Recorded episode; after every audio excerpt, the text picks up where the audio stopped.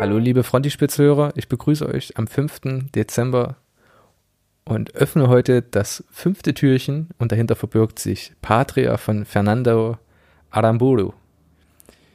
Fernando Aramburus Buch Patria war ein sogenannter Blindkauf. Interessanter Titel, eine Rahmenhandlung, die nach kurzem Lesen auf dem Schutzumschlag zu überzeugen wusste, aber vor allem die Empfehlung von Mario Vargas Llosa, äh, ein Nobelpreisträger, den ich unendlich schätze und dessen Einschätzung mir in meinem kleinen Buchladen in Rostock das Gefühl gab, dieses Werk könnte mich durch den Ostseeurlaub begleiten. Die Geschichte ist grundsätzlich sehr knapp zusammenzufassen. Im Spanien nach der Franco-Diktatur erhebt sich die ETA, um für die Schaffung eines baskischen Nationalstaates nicht nur mit Worten zu kämpfen. Das Buch verfolgt dabei die Wege und die Handlungen von zwei Familien und ihren Matriarch Matriarchinnen, der Konflikt, der sich zwischen Nachbarn und in diesem Falle sogar Freunden entspinnt, die durch Einschüchterung und Mord voneinander getrennt werden, wird die Leben aller Familienangehöriger die nächsten knapp 30 Jahre beschäftigen. Warum würde ich das Buch nun empfehlen? Im Grunde genommen ist nach 100 Seiten klar, um was es geht und wie die Handelnden sich verhalten.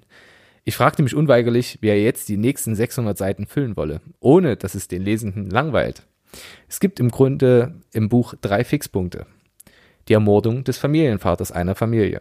Die Zeit davor, also was geschah, bevor er zur Zielscheibe der ETA wurde, ähm, und die Zeit danach, also wie leben die Protagonisten weiter nach der Tat. Diese Zeit reicht bis zur Gegenwart, also zur Auflösung der ETA. Hier geht Aramburu einen Weg, den ich gerne mathematisch beschreiben möchte. Die drei Fixpunkte möchte ich mit minus 1, 0 und 1 beschreiben. Stellt euch das einfach wie in einem Koordinatensystem vor. Noch mehr Punkte kommen nicht dazu. All das wissen wir nach 100 Seiten. Aber jetzt macht er sich die rationalen Zahlen zunutze. Er fügt die 0,9 ein, die minus 0,1, minus 0,01 und geht immer weiter ins Detail. Die einzelnen der unzähligen Einzelkapitel sind wie kleine Mosaiksteinchen, die allein betrachtet vielleicht interessant sind, aber am Ende ergibt sich so ein Bild, das einem Panorama gleicht, das ich in dieser Form sehr selten gesehen habe. Vor allem aber haucht er seinen Figuren so Leben ein. Keine wirkt wie ein Abziehbild, sie scheinen lebensecht und nie plakativ.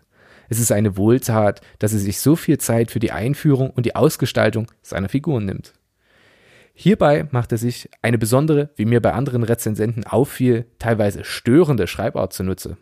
Er springt in den Kapiteln erzählperspektivisch hin und her. Aus dem Personalen wird ein Ich-Erzähler und andersherum. Das kann anstrengend sein, das gebe ich zu. Ich fand es erfrischend und nie störend. Es erleichtert den Zugang zu den Figuren noch einmal. Ich hörte sie in meiner Fantasie in meinem persönlichen Kinofilm sprechen und agieren. Das Wichtigste und warum mir das Buch so am Herzen liegt und sich mit einem Schlag direkt in meine Top 5 des Buchjahres 2018 katapultierte, war der Umgang mit der Problematik an sich. Selten war ein Autor so feinfühlig, so subtil, so zwischen den Zeilen. Das Mosaikhafte, das ich eingangs schon ansprach, sorgt für eine stete und notwendige Entfremdung. Nur so ist es möglich, so viele Figuren einzuführen und sie spürbar zu machen. Es ist für die meisten Deutschen und wohl auch für die meisten Spanier schwer nachzufühlen, wie die Beteiligten empfunden, warum sie wie gehandelt haben. Aber Aramburu schafft es, indem er so vielteilig und mannigfaltig auf die verschiedensten Charaktere und deren Handlung eingeht, dass der Schmerz, die Ausgrenzung, die Ideologie nachvollzogen werden können. Seine Figuren werden nicht innerhalb eines halben Jahres wieder glücklich. Viele werden es niemals werden. Einige rennen vor der Vergangenheit davon. Andere versuchen sich mit ihr auseinanderzusetzen. Alle Wege werden gegangen. Wirklich froh ist am Ende niemand.